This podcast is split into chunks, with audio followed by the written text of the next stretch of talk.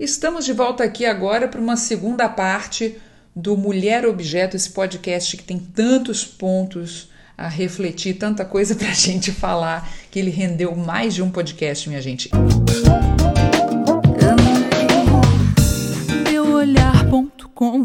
Eu, Babi Xavier. E Paula Lessa Muniz. Somos as psicoleguinhas e você está no podcast de número 3 da nossa empreitada Psicoleguinhas. E aí, Paula, vamos falar das consequências da mulher objeto? Pois é, são sérias, né? Porque não, você não passa por uma situação dessa sem ser atravessada de uma maneira muito cruel, né, por tudo isso. A primeira delas, amiga, é a estereotipação, né? Que é justamente o que a gente estava falando um pouquinho anteriormente, né? De se estabelecer padrões é, irreais, né? Para se encontrar a felicidade, é, para se alcançar o corpo ideal e a depreciação de outras mulheres que não estão nesse padrão.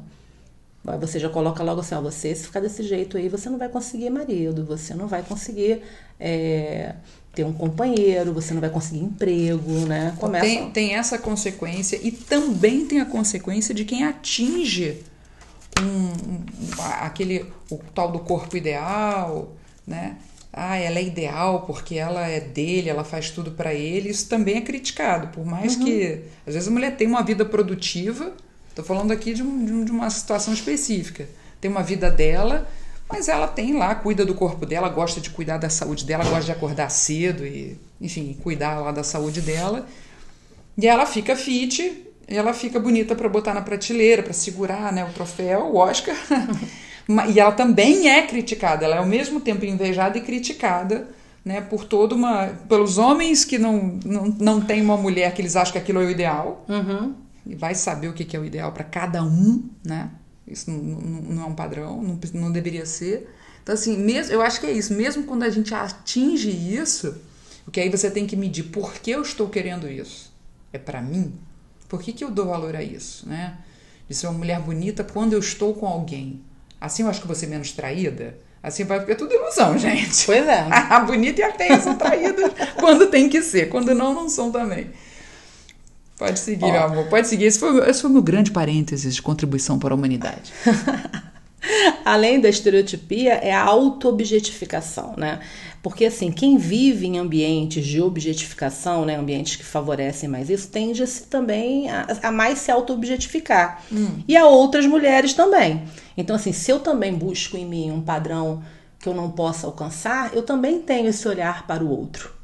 Então, isso é uma coisa muito difícil, porque traz sofrimento, vai, vai acabar causando danos à autoimagem, causa danos à socialização, porque, por exemplo, uma mulher que se auto-objetifica ao extremo, ela muitas vezes se priva de convívio social, porque ela não se sente no corpo ideal para conviver Na socialmente. altura de ir para lá né, e curtir. Exatamente. Aí daí vai de novo a série de Zizãs que vocês precisam ver a personagem Kate falar no Corre Aqui rapidinho daqui a pouco. Então, assim, mulheres que se auto-objetificam são menos ativas socialmente. Então, tendem a se isolar mais, a, se, a ficarem mais reclusas. Isso favorece, por exemplo, quadros depressivos, transtornos de ansiedade. Há um aumento do sobrepeso, por exemplo, nessas mulheres, né? no caso, as que têm sobrepeso. Então, não é uma. É, não é uma coisa, não é um assunto qualquer. Você pode ter transtornos psíquicos que necessitam de acompanhamento psiquiátrico e psicoterápico por conta de uma cultura de objetificação.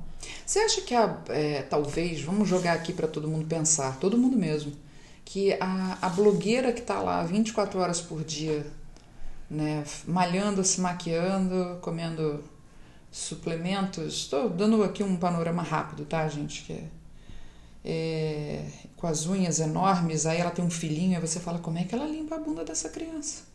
Mas enfim, você acha que é, essa pessoa ela está só trabalhando ou ela pode ter a noção também de que ela está vendendo uma coisa que é impossível de atingir? Porque não dá para fazer isso tudo. A não ser que você só trabalhe com isso. Você filme o dia inteiro, crie situações que não estão realmente acontecendo, só está mostrando como poderia ser. Mostrando produtos, super mega maquiada, quantas horas levou ali, né? E com cabelo super feito, quanto tempo ali empregado, né? E, e com aquelas unhas e com aquele, aquele, ah, aquele visual, aquele corpo, aí depois ela tá malhando, ela tá mostrando, ela tá tomando o milkshake da, de dieta, ela tá mostrando. Como é que. Aonde, até onde, né? Fica aí para vocês pensarem, tá, gente? Até Essa é a mágica, reforça, né? né? Essa é a mágica das mídias e das redes sociais. Você te passa uma ideia de que a pessoa é daquele jeito o tempo todo. E ela mas que ela também tem vida normal. É, ela tem vida normal. Que ela também teria vida normal, mas essas não têm, essas uhum. só filmam, porque a galera tá o dia inteiro montada. Ah, mas tem que ter um momentozinho do dia que a pessoa vai tomar banho que o reboco cai. Não tem como. O reboco que, não fica em pé o tempo é, todo. Ou que pegue realmente essa criança só no que, colo, né? Só que passa uma imagem de que, é, é, que são assim o tempo todo, que o glamour tá ali 24 horas. E na verdade ele não tá ali 24 horas. Essas mulheres, tá, que vendem essas imagens objetificadas, né, e se auto-objetificam, elas não se compreendem totalmente, tá? Elas não se veem é, como um indivíduo total e não se dão conta de todas as suas capacidades e possibilidades. Então, por exemplo, se eu acho que eu posso estar o dia inteiro montada e produzida da melhor forma possível, eu estou deixando de considerar tantos outros aspectos que eu posso me empoderar porque eu não vou ter tempo de ler um livro, não vou ter tempo de assistir uma peça, não vou ter tempo de estudar alguma coisa, porque eu tô ali focada. Ver o pôr do sol. Em entrar, uma for, entrar numa forma. É. Entrar numa forma de aceitação e satisfação. Isso vai trazer problemas psíquicos, né? problemas é, que necessitem de apoio psiquiátrico e psicoterápico. Então, assim, isso influencia no engajamento social e profissional da pessoa, inclusive. Então, assim, se eu tenho uma vida mais equilibrada, igual, igual você falou no, no podcast anterior do equilíbrio dos pratos, né? Uhum. É lógico que sempre vai ter um prato que você vai precisar estar ali olhando um pouco mais. Mas se eu tô tentando manter os pratos equilibrados, eu vou ter uma vida mais harmônica. Porque a mente e o corpo espera isso, né? Uma, uma harmonia, um equilíbrio né? biopsicossocial, né? O ideal, né? Pois é, se você cuida só de ser um objeto, que horas você cuida da sua vida espiritual? Ela existe, ela está esperando por você. Que horas você cuida da sua sanidade, né? Da sua, do seu equilíbrio emocional, do teu crescimento, do seu autoconhecimento dos escaninhos né, que a vida comporta, porque nós temos vários compartimentos que, somados, constituem a nossa vida. Tem lá lazer, relacionamento, trabalho, estudo, religião, amigos, saúde, é, exercício físico, viagens. Né? A vida se divide aí numa colmeia de escaninhos. Pois é, mas tem gente que acha que o autoconhecimento é aquela música, com todo. A música é muito legal, muito divertida, some que ele vem. Eu não conheço. Ah, é do feminejo, do, do, sertanejo feminino, que eu tenho ouvido não bastante. Tem, tem, umas, tem umas músicas é. que a gente pode fazer podcast só sobre a letra das músicas. É uma impressionante. Boa, uma é, boa. É, impressionante. E eles cantam muito da vida, né? Então tem, tem uma. uma a Some que ele vem, acho que é Marília Mendonça. Oh. É, e, e é isso, assim. E a outra forma de autoconhecimento não pode ser assim, não, essa dieta aqui me emagrece 3 quilos em 15 dias. Eu conheço, isso funciona, eu super me conheço. Isso não é autoconhecimento, né, gente? De falar assim, ah, faz isso que o cara vai fazer aquilo, faz isso. Esses macetes com relacionamento, né? Ou macetes para ficar sarado, isso não é autoconhecimento, gente. Autoconhecimento é muito para além, muito para além disso, né? Vou aproveitar esse, esse autoconhecimento que você está colocando como nosso primeiro passo. Né? É, e, enfim, o passo mais importante de conseguir mudar alguma coisa. Então, assim, primeiro é você poder, é só se conhecendo que você consegue identificar alguma coisa, né? Mas identificar, observar, refletir as atitudes que reforçam essa cultura de objetificação. Uhum. Porque com certeza Todos nós vamos ter alguma, porque a gente está inserido num contexto social que nos convoca o tempo todo a ter que muitas vezes reagir sem pensar muito. Então, por exemplo, eu mesma, quando eu fui estar tá dando uma olhada nisso aqui, fui estar tá estudando, em algumas horas eu fiz uma meia-culpa. Eu fiquei uhum. assim, poxa, eu acho que eu já falei isso. Tipo assim, não, não vou falar mais não. Então agora eu tô, eu tô mais atenta. Em e, desconstrução. Tá é, certo. e que esse podcast, ele possa fazer com que vocês todas e todos estejam mais atentos a isso também. Porque é o futuro, a gente está planejando o futuro aqui. Quando a gente conversa, quando a gente escuta, quando a gente elabora alguma coisa, estamos planejando o futuro. Então, num dos outros podcasts vão falar dessa questão que perpassa isso, que é a maternidade, direitos e deveres, construção cultural. Vamos falar num outro. É, não, sei, outro. Se, não sei se vai ser exatamente o próximo, mas a objetificação é. também fere o fato da mulher ter um filho. Fere em tudo, assim, porque uhum. ela vê que ela não tem mais tempo de ser a bonequinha. É, pode ser esse. Ela ou... vê também que a bonequinha uhum. não era nada importante. Que ela estava dando valor a coisas tão, tão rasas Enfim, acontece um espasmo aí nesse cérebro. É uma loucura. Vou, vou lançar aqui uma proposta. Você trouxe essa ideia da maternidade, também podemos falar de beleza, já que a gente já tangenciou um pouco uhum. para esse assunto. Eu acho que são duas coisas que cabem é, no segmento dessa discussão. Aí abre uma caixinha aí e bota o povo só mandando escolher, sugestão. manda sugestão que a gente está aqui para falar. Meuolhar.com Meu nome é Maria Fernanda, sou nascida em Belo Horizonte, tenho 37 anos, atualmente eu moro no Rio de Janeiro e há 15 anos que vai fazer esse mês eu fui casada e hoje eu sou viúva. Não foi eu que matei, tá, gente? Então, é o seguinte, uma história assim, uma das que marcaram a minha vida depois de tantos e um milhões de barracos, uma que marcou minha vida foi o seguinte, eu estava linda e bela numa festa de família da família dele. Eu não podia fazer nada. Eu não podia dançar, eu não podia beber, fazer nada. Era uma estátua na festa, sempre. Porque ele tinha um ciúme desgraçado de mim, então eu não podia fazer nada. Tudo bem, ok. Fazer o quê, né? Casei nova, então eu aceitava tudo. Aí, simplesmente, na hora dele que ele me pediu uma cerveja para ele beber, porque eu não podia beber, né? Porque ele podia fazer tudo, eu não podia fazer nada. Eu estava procurando um abridor e o, e o primo dele falou, é, ofereceu de abrir a cerveja para mim. Quando o primo dele abriu a cerveja, ele estava na janela e viu. Pronto, aquele ali foi o motivo dele brigar. Falando que eu estava dando mole pro primo dele, dizendo que eu não estava fazendo nada disso. E depois de 10 minutos a gente teve que sair da festa e foi um barraco na rua. Um barraco, um barraco. Simplesmente o que, que acontece? Eu falei, cara, eu vou chegar em casa e esse homem vai querer me bater em casa. Meu amor, eu peguei uma carreira tão grande, comecei a correr, correr, correr na rua e ele correndo atrás de mim. O que, que aconteceu? Eu não tinha mais caminho para onde correr, tinha um córrego na minha frente, de onde eu morava. Eu falei assim, cara, eu vou ter que atravessar esse córrego. Eu peguei uma carreira tão grande. E pulei do outro lado do córrego. E caí no meio de um monte de bosta. Ele do outro lado me vendo, porque ele não pulou, porque eu pulei, né, meu bem? Ele falou comigo, você tá no meio de bosta aí. E aí, tinha três crianças na janela da casa do outro lado e começaram a rir de mim e eu saí do gol cheio de bosta. E atravessei para o outro lado. E para completar, um cavalo doido que estava do outro lado começou a correr atrás de mim. Aí ele mandando para mim: Maria, atravessa para o outro lado que o cavalo vai te pegar. Essas foi uma das histórias que eu já passei na minha vida que para mim é engraçada. Vou lembrar outras e vou contar para vocês meuolhar.com. Então, estupefata que estou. então, tudo isso foi porque ela tomou uma bebida que ela não poderia tomar, é isso? O marido não deixava ela beber? Não, ela nem chegou a isso. Uhum. Que ousadia, nem faria isso. Uhum. Ele pediu, ele não só, ele só podia beber na cerveja, uhum. mas ela tinha que ir lá abrir para ele ir lá no barzinho da festa, enfim, pro o dono da festa, para abrir para ele um cobridor. Tipo aquele cara que bate assim na nádega, vai lá, pega a cerveja. É tipo, tipo isso, isso, tipo ah. isso. E aí ela foi. Quando ela foi, é, o primo dele é, ofereceu. Não vou questionar o que, que o primo queria com isso, gente, que não foi o caso. nem, nem, nem, nem imagino. Mas o primo ofereceu. Falou, não, peraí, deixa que eu abro aqui para você. Ou mesmo que ele fosse galante, ô oh, querida, e aí, vai beber cerveja? Deixa eu abrir aqui pra você, vamos beber junto? Que, que, que fosse, enfim. Eu sei que quem tomou um, uma corrida foi ela. E ainda tomou do cavalo também, gente. Isso não foi, não foi a natureza falando que ela estava errada, não, gente. Eu acho que quando, o, o, o Maria Fernanda, eu acho que quando você pulou esse córrego, eu acho que era para você pensar em toda a sua vida que estava acontecendo naquele momento realmente e quando você se viu em meio a tanta bosta, eu acho que foi uma coisa literal da relação que você estava vivendo, minha filha. Pois Era é. muita bosta.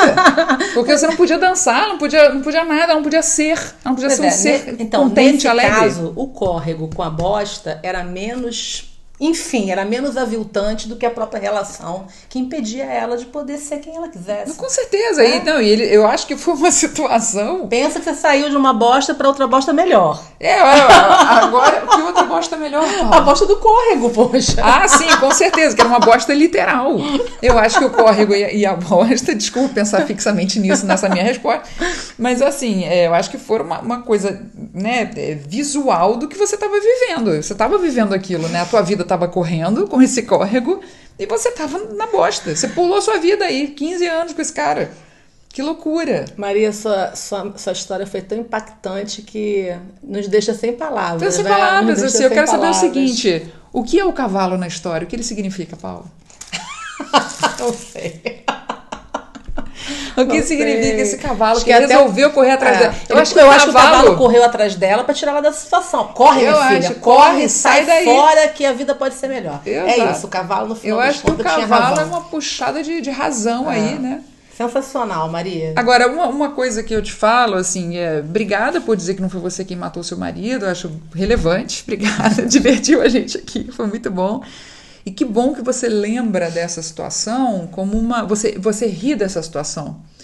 Ou ri a partir dela ou com essa situação, né? Você ri com você mesmo, eu achei muito bonito. Para além de você sorrir, é, é, dar risada de você, você sorri, você dá É risada saber- com o que você está contando. É saber fazer dos limões uma limonada, né? Ela, tem uma, ela trouxe um relato que É. poderia ter sido visto como uma coisa muito triste, como uma coisa assim, poxa, que tipo, que relação horrível, e ela conseguiu extrair disso uma experiência positiva e virou até um fato engraçado, é. É, minha filha, tu fez dessa- desse limão uma caipirinha. É, Parabéns da você, vida, né? realmente.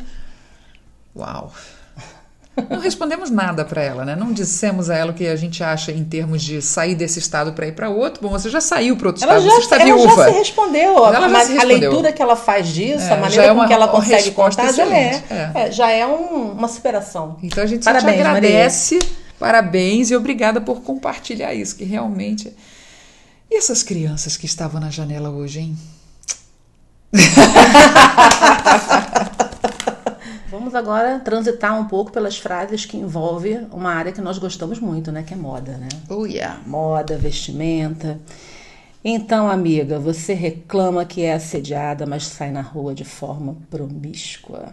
Ah, essa é uma frase linda. Como é que você quer que, né? Não quer ver fio-fio É. passando lá na obra, mas tá de shortinho? Exatamente. É isso? né? Como é que é a frase Exatamente. mesmo? Repete aí. Reclama que é assediada, mas sai na rua de forma promíscua. Assim, você reclama do assédio, da paquera, né? Do, do chamamento, né? Eu lembro de uma frase que eu, é, que eu ouvi na. Uma vez eu estava correndo para pegar o ônibus. E aí eu- uma pessoa virou e falou assim: desafiando a lei da gravidade. Tava sem sutiã, amiga? Pois é, eu acho que era isso. aí agora, ai meu Deus, aí agora vão reclamar disso. Mas na época até podia, eu tinha condição. O que que é? O que que é sair na rua de uma forma promíscua? É você sair linguando o povo? É você sair se tocando? É- porque a forma promíscua ser reduzida a um pedaço de roupa, gente, isso é muito pobre, gente. Pois é, só que Desculpa é, estar sendo é, radical assim, mas Uhum. assim, é muito. Não tem sentido, né? Assim, pra mim, né? Não tem sentido isso, gente. Que a forma promíscua é o quê? Porque é um shortinho, porque é um, um topzinho, porque é um. Não sei. Qual é- O que, que é uma forma. Ok. Você que está nos ouvindo, o que é uma forma promíscua de se vestir? Porque eu entendo formas promíscuas de agir. Mas eu Uhum. não entendo isso na roupa, por mais que a roupa queira traduzir uma mentalidade, uma mensagem, uma fase. é, o que acontece é, comportamental. o que acontece hoje em dia tem até um segmento da, da psicologia, a psicologia da moda, né, que Uhum. vai justamente estudar a questão da intenção da moda, o que, que a moda comunica, né? Qual é o tipo de atitude que você demonstra. Isso é fato. Você, quando se veste, você comunica alguma coisa. Você demonstra uma atitude em relação a algo que você acredita ou defende. Você até tem uma intenção né? Uma intenção de demonstrar como você se sente com aquela vestimenta, só que isso é diferente de você poder fazer comigo o que você quiser. Então, Eu acho que essa que é a questão. Eu posso querer eu me não sentir sou seu objeto para você me Uhum. manipular do jeito que eu estou, que você acha que eu estou anunciando. Exatamente. Eu posso querer me vestir é, de uma forma mais. que eu me sinta mais sensual ou mais bonita, e não necessariamente isso é um, um cartão verde. Venham! Tipo assim, venha manada, venham, entendeu? não é isso. Então a, a moda que eu visto não é a frase oi, é assim que eu quero ser tratada. Exatamente. A moda que eu visto fala: Oi, essa é uma das coisas que eu valorizo no meu universo tão vasto. Uhum, exatamente. Até porque você pode se vestir de N maneiras para várias situações. Então, assim, eu tô dizendo, o que que eu tô dizendo com que eu me visto, né? Eu me sinto assim. E não eu quero que me toquem, eu quero que avancem, eu quero que as pessoas transgridam com os meus limites. Então isso é, isso é, bem diferente, né? Eu acho que é essa confusão, porque quando você vai falar de, de moda, de vestimento, de roupa, é, muitas vezes as pessoas falam assim, ah, mas ela que ela queria, né? Porque ela estava vestida assim. Você sabe? Você ouve muito isso, é, né? Ela sabe, queria. Eu amo camisa social, amo. Eu acho maravilhosa, eu acho impecável, eu acho para qualquer hora, assim. Mas eu sei que a camisa social ela tem uma, uma leitura ela pode ter uma leitura de: olha, eu quero ser vista como uma mulher séria, viu? Uhum. Olha, eu não quero mostrar meus atributos. Uhum. Oh, que nome é esse para as partes, gente? O que, que é isso, né? Então, eu acho que o corte de alfaiataria, a blusa social, eu acho maravilhosa. E não acho que seja uma coisa estritamente masculina, apesar de ter começado a ser usado por eles. Uhum. Porque eles é que trabalhavam, a gente não podia trabalhar. Né? O que, que isso diz de mim, doutora Paula? Eu gosto de camisas sociais. Eu sou um menino enrustido? que será, gente? Então, essas eu coisas... sou uma mulher que não é séria, mas quer passar a imagem de séria? Isso não quer dizer... É... Isso não quer dizer, isso não tem nada a ver com as suas escolhas, com os seus desejos, enfim, com as suas opções, não tem nada a ver com isso. Isso tem a ver com o dia, o momento, a situação, com o que você deseja passar. Eu tenho certeza que provavelmente num primeiro encontro é, em que você está com interesse afetivo né, em alguém, eu acho que você não vai de camisa social, a não ser que você desabotue ela. não sei, mas não é uma roupa que normalmente a mulher escolheria né, para o encontro. Normalmente, né, quando você vai para o encontro, e talvez você esteja mais próxima de uma ideia do tipo, olha, me, me olhem um pouco mais, né? Amigo, buguei aqui porque eu não tenho um encontro há séculos, eu nem sei como eu me vestiria hoje. Ih, gente, pronto, falei, desculpa aí. Então, vou... gente, é então tá, esse foi o podcast, nós estamos terminando. Não acabou, gente. Põe na caixinha como a Babi deveria se vestir para um primeiro encontro, para é. ajudar a nossa psicocoleguinha eu adoraria. a encontrar. Não, sério mesmo, me dá umas dicas porque eu tô totalmente A indumentária é. é. correta. Então, assim, amiga, você pode querer se sentir sexy, você pode querer se sentir mais formal, você pode querer se sentir é, até mesmo é, mais masculina com uma camisa, desde que isso não se trate de uma, de um, uma liberdade para investida, para uhum. que as uhum. pessoas investam em você. Né? Então, é, é por aí, é por aí que a coisa funciona. Então, agora a gente tem mais duas frases aqui para todo mundo pensar. O que, que você traz aí, Paula? Então, amiga, é uma frase que é inglória, né? Se não cuidar do corpo, ele te troca por outra. Hum. Essa, eu já, essa eu já ouvi. Ou seja, não pode embagulhar Exatamente. aos olhos do amado Apolo. Como se a aparência fosse o fator né, determinante, principal né, da manutenção de um relacionamento, porque depois que passam um certo tempo juntos, né, é, o que, que mantém um relacionamento? Eu não sei, mas se a mulher deixar que seja só o corpo dela, vai ficar escrava disso para a vida inteira, né? Com certeza. Mas chega uma hora que o que vai valer é a amizade, é o companheirismo, a admiração, o respeito. que é, é o que já deveria valer desde o início. Desde o início, exatamente. Então, essa escravidão do corpo, né? Tem uma série muito interessante que que tem uma personagem, né? O nome da série é This Is Us. Ela passa na, na plataforma do Amazon Prime. Mas não fala dela agora, não. Fala dela no Corre Aqui, amiga. No Corre Aqui? Ah, é. então tá. No Corre Aqui eu falo dela. Mas enfim. A gente tá nesse momento do. de. É, tem um nome isso. Como é que é esse nome, amiga? É. Dessa coisa da aceitação do corpo como ele é. Uhum. Do corpo natural. Né? Então eu estava vendo é, alguns outros vídeos sobre isso, de mulheres apoiando mulheres lá fora. Né? Uhum. A Drew Barrymore, que fez. É, eternamente a gente vai falar disso, né? Bom, ela fez As Panteras também, gente. Inclusive, ela era uma das produtoras. Uhum. Mas ela era a garotinha do ET. É verdade. né? A Drew Barrymore, ela tem um programa uh, na internet e, e ela estava entrevistando uma atriz uh, que estava dando apoio a Billie Eilish.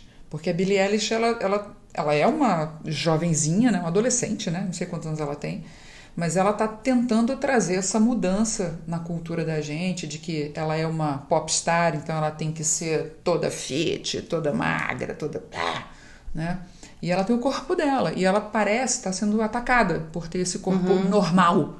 Uhum. Quer dizer, então assume-se que o fit extremo e a vida só para isso, se você não for profissional fitness, não é normal. Quando eles atacam o corpo normal, que falam que é ah, esse corpo é esse, que corpo é esse, corpo normal, esse corpo. E ela é uma, uma ela é rica, famosa, uma super musicista, está na crista da onda, ela não poderia ter um corpo normal. E aí? Então, isso aí é um fortalecimento né, é, da cultura do estereótipo.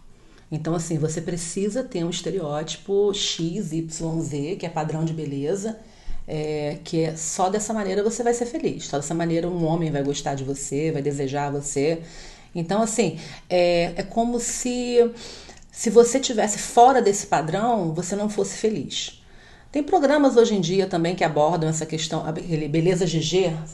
No Corre Aqui a gente fala desse também. Beleza, desse anota, aí, anota, anota aí. Quando chegar no Corre Aqui... Beleza eu, GG, eu, vamos falar é, sobre isso. Eu lembro disso. Mas enfim, é, beleza é uma, é uma, coisa universal, né? Isso varia de gosto para gosto, de tipo para tipo, de cultura para cultura, e deveria ser assim. É, a né? gente já fez um psicoleguinhos pro YouTube falando da beleza. A gente abordou algumas, algumas formas, né, de se caracterizar e até de criticar esses padrões de beleza. Mas uma coisa que está me vindo aqui para falar, um download que estou tendo aqui é o seguinte: tão pior quanto, às vezes, bom, até em primeira instância vai ser pior, mas você está trazendo essa coisa que a gente tem que ficar muito ligada, né, de, do nosso corpo não ser o motivo pelo qual estamos acompanhadas e sendo, entre aspas, amadas por alguém, menino, menina, enfim seja você é, da natureza e orientação que for, uma coisa muito grave acerca dessa validação só através da beleza é pior, gente. É se você não é feliz com você, se você não tem o tanquinho na barriga, né? Se você não tem a barriga tanquinho, uma bunda que é, é no bumbum, pescoço. Bumbum a brasileira. É, bumbum a brasileira, bumbum na nuca, ou sem celulite ou sem flacidez, são coisas do corpo físico normal feito lá carbono na gravidade.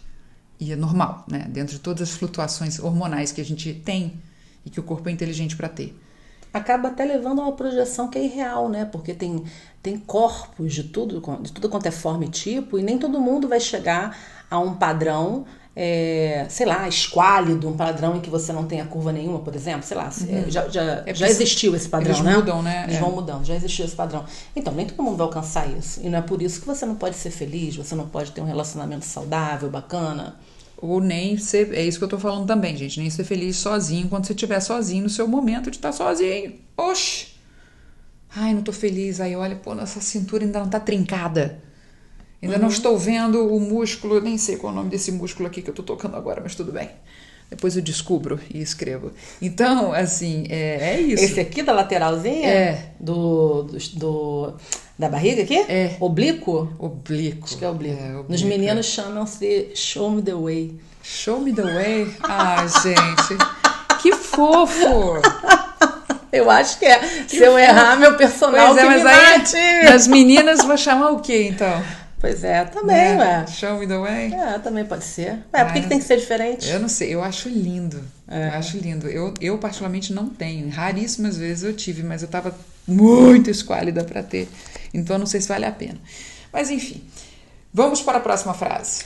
Então, assim, fechando aqui, né, com, com essas frases de objetificação feminina, vem aqui uma. na forma de uma pergunta, né? Você não vai usar o sobrenome do seu marido? Oh né? É uma outra. Eu vivi, eu vivi. Aliás, que ainda vivo isso. Mas na verdade, assim, quando eu fiz a opção de não usar o sobrenome do meu marido, não foi nem pensando eu não vou usar ou eu vou usar. É o trabalho que envolve isso, né? De troca de documento e tal. E o fato de já, já ter um nome consolidado dentro da minha profissão. As pessoas já me conhecem, né? Como Paula Lessa ou Paula Muniz. Então, é, teria que haver uma mudança nesse sentido, uma adaptação. Então, era, foi mais por uma questão de preguiça e mudança mesmo. Não pensei como uma bandeira em não usar, né? E eu acredito que tem mulheres como eu também, que pensem assim, ah, o trabalho, isso, aquilo, por que, que tem que ser? É, duas coisas eu tenho para dizer sobre essa frase. Primeiro, realmente, não coloque o nome do seu marido, porque se Deus viu o guarde não durar, o que está muito recorrente, né? Está é, tá muito usual nos tempos de hoje, os relacionamentos não durarem. Pode ser que você queira se livrar desse nome a qualquer tempo e, ah, meu Deus, por que, que eu fui fazer isso? Isso é prova de amor? Isso é prova de quê, né? Mas eu não sou dele. E como é que vai ser para o próximo? Porque ainda tem uma coisa assim, né? a próxima pessoa com quem você queira né, se unir, assim, Ué, mas esse sobrenome nem é seu, você manteve por quê? Você ainda gosta dele? Quer dizer, para evitar esse monte de bobagem e para evitar também é, despesas no cartório, né? E, e, seu tempo, é bom manter o seu nome, né? Eu acho que isso era uma, eu acho que isso era uma prática das antigas por questões de herança, direitos de espólio familiar e tal, enfim. É, mas fortalece a lógica do patriarcado, né? Por, de que é. existe aí o papel forte do homem nisso tudo, né?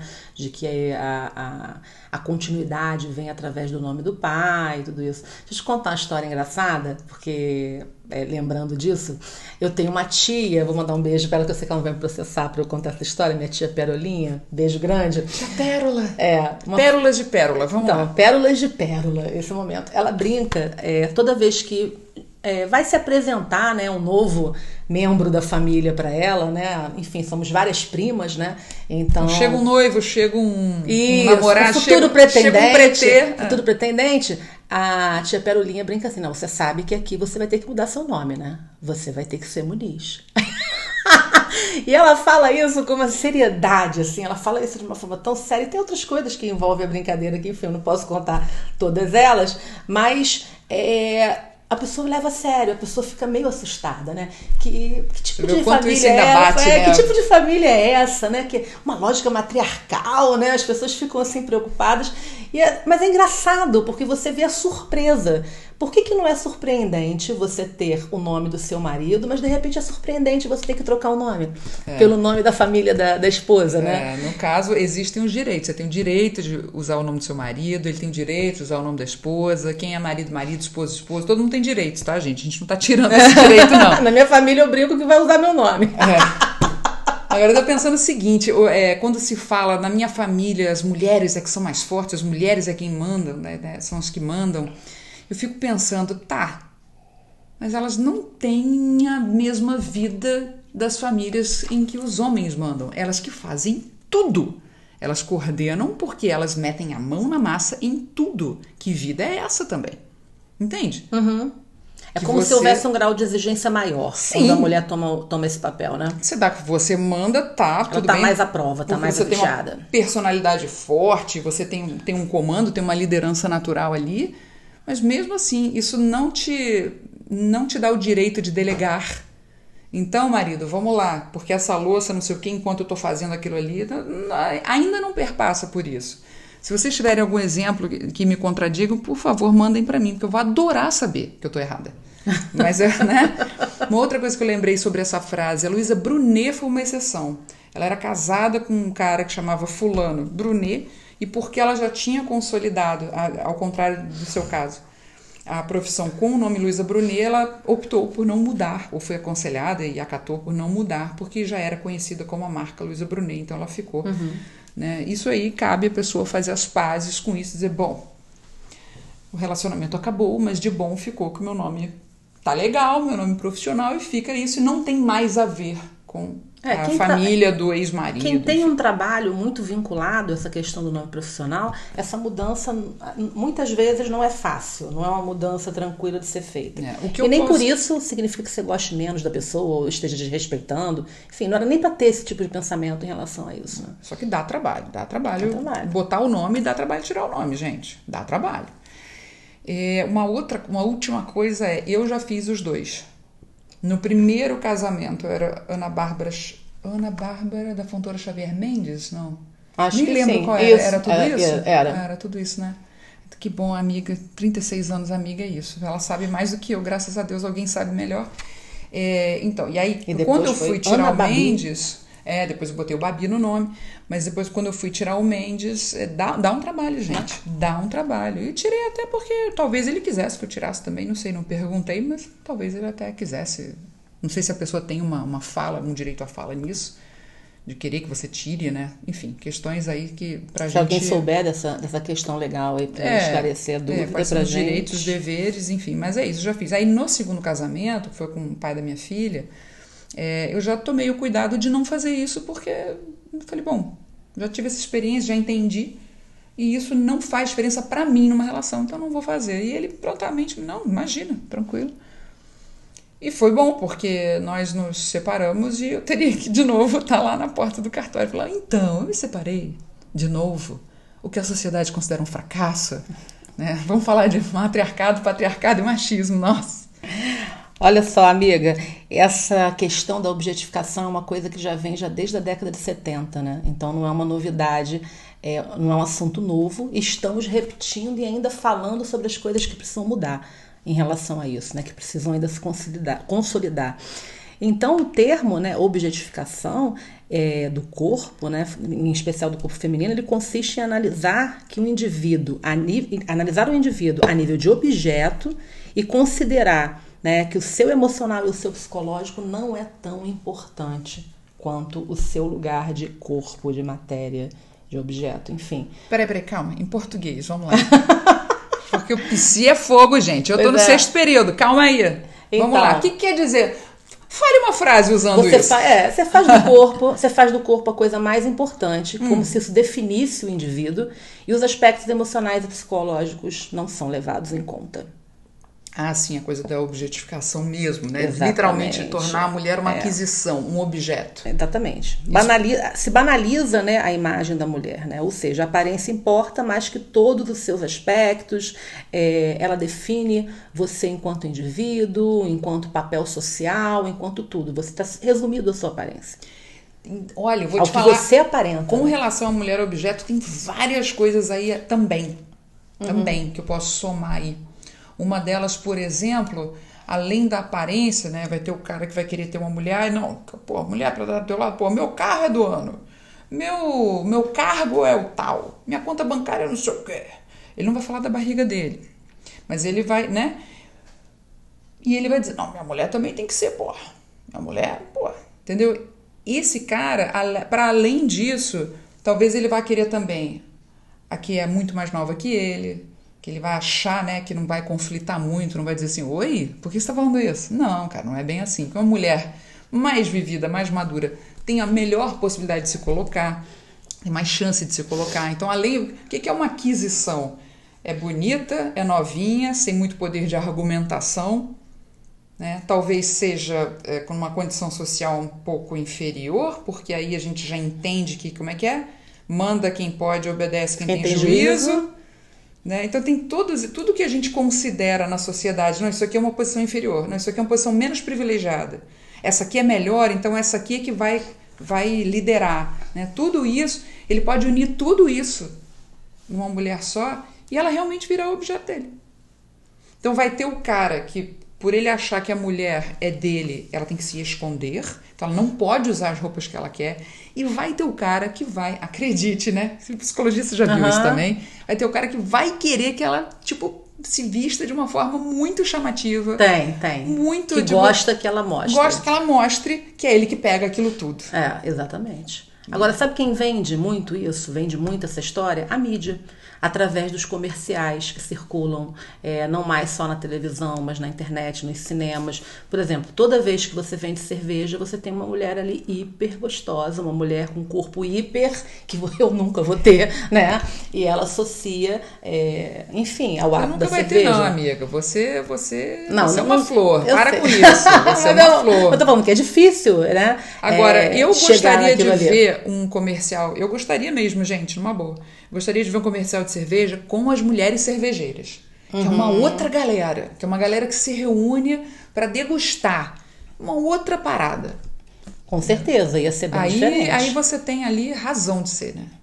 Com certeza. É. Eu acho que tem até um, um, comercial agora circulando que fala de deusas da cerveja, mulheres cervejeiras, que são mulheres mais próximas é, do que seria um imaginário mais diverso de mulheres. É, que realmente consomem. É, inclusive, só não, vou, né? só não vou citar o nome do lugar, mas tem não, já um comercial tiver, circulando nesse sentido. Se não tiver patrocinando o nosso podcast, a gente não pode falar. A gente não pode. Tá Então, partindo para o Corre Aqui Amiga, essa sessão aqui dentro do Psicoleguinhas, que a gente vai dar uma dica ou outra. Vai ter, vai ter dica, vai ter corre, vai ter dica, não vai ter corre, porque depende de ter boas dicas. Antidicas também, a não dica também é uma boa né? Para você a não dica para você não perder o seu tempo. Não ver uma coisa que ui, não vale a pena. Segundo a nossa humilde opinião. Então, a dica aí, dá a dica, Paula, da, da série que você falou. Então, uma outra série muito interessante que mostra essa diversidade né, de beleza e que você pode ser feliz e, e ter sua projeção com, com o corpo que você desejar é a série é, Beleza Plus Size, né? Ou o programa Beleza GG, que passa no canal I, que é um canal fechado, né? O Não, canal I. É aquele I com exclamação, que é o Entertainment. Entertainment Television. Então é um programa bem interessante que mostram. é, nessa temporada agora são quatro modelos plus size que estão aí arrebentando, estão é, fazendo a a carreira delas, elas estão assim se despontando no mundo da moda e com muito reconhecimento e podendo dar visibilidade né, a esse tipo de, de beleza e como que você pode usar melhor as- é, os acessórios, as roupas, enfim, como o que que essas mulheres pensam, como elas, como elas agem. É muito interessante, muito mesmo. Tudo tem também, gente, um aspecto econômico, né? Elas são consumidoras, como elas consomem, né? Como, é que, como, como é que perpassam essas coisas dos padrões e tal, né? E aí descobrir o próprio poder e poder eh, escolher suas próprias coisas para se sentir maravilhosa é, Não, e elas são maravilhosas. é um direito, Elas é um são direito, é maravilhosas. de todos, é de todos. Eu acho que hoje os modelos podem ter qualquer idade, qualquer etnia, qualquer corpo. Acho que a gente pode fazer uma moda aí bem Nossa, que bacana, né? A moda poder estar sendo tão diversa, né? Incorporando tantos corpos, tantas belezas, tantas culturas. Acho que o mundo nunca teve, nunca esteve tão democrático, né? Então, eu só Nesse sentido. espero que vocês estejam negociando bons cachês. Porque quando a moda também estava só na mão das Uber Models, das Supermodels, ali nos anos 90, os cachês eram astronômicos. Não façam também com que poder contratar de A a Z vai ter que contratar numa cocada e uma mariola. Gente, valorizem-se, tá? Ah, eu adoro isso seu. Duas Pois é. cocadas e uma Ah, mariola. Se forem duas cocadas e uma mariola, já tá ganhando melhor. Mas enfim, tá, gente? Então, assim, não é porque a marca, a campanha, pode contratar A, B ou C, que A, B ou C vão ganhar 0,0000x, tá, gente? Por favor, valorizem-se, né? Não precisa também ser aquela coisa enlouquecida de cachê, eu acho que, enfim, cada um tem o seu direito, mas não aceitem por menos. Um dia a gente fala sobre isso, a questão das negociações aí de marcas e nomes e figuras públicas, enfim, quem sabe, fica aí mais uma sugestão dada aí. Agora, a próxima dica do Corre Aqui Amiga, uma dica de um livro que eu tenho, comprei pra mim aqui, maravilhosa, tá aqui na minha prateleira me olhando, que eu quero ler, então eu vou indicar pra você também, porque se você ler antes de mim, eu quero que você conte pra mim algumas coisas, que é O Segundo Sexo, de Simone de Beauvoir. Simone de Beauvoir é, foi de todo o movimento existencialista na Europa, foi casada com Jean-Paul Sartre, fizeram uma dupla e tanto, é, com seus problemas e soluções. Agora, Simone de Beauvoir, ela, ela escreve uma coisa nesse livro, que tem dois volumes, Vou fechar aqui a porta, esse livro que tem dois volumes, e ela escreve aqui na introdução uma coisa muito interessante, gente. Hesitei muito em escrever um livro sobre a mulher. O tema é irritante, principalmente para as mulheres, e não é novo. Muito, muito, muito interessante. Na época foi muito questionada, também combatida. É, foi dar entrevistas na TV para explicar o porquê que ela chamou o sexo feminino de o segundo sexo. Vários motivos para isso. Simone de Beauvoir é sempre uma boa dica. É sempre uma boa dica. Então, o segundo sexo são dois volumes, tá? É bem grandão. Ele serve também para defesa pessoal, ele serve para um monte de coisa, porque são um livro enorme. Tô brincando, gente. Em algum momento, ler vale muito a pena. É, é uma grande defesa É. para essa vida, defesa de si. Né? Então tá aí dado o segundo sexo de Simone de Beauvoir. Então chegamos aqui, queridos, ao final de mais um Psicoleguinhas em formato de podcast. Eu, Babi Xavier. E Paula Lessa Muniz. Exatamente. Espero que a galera tenha curtido, compartilhem, sigam a gente nas plataformas de podcast. A gente começou no Spotify, mas a gente está em várias outras. Próxima, próximo assunto vai ser Coisas de mãe.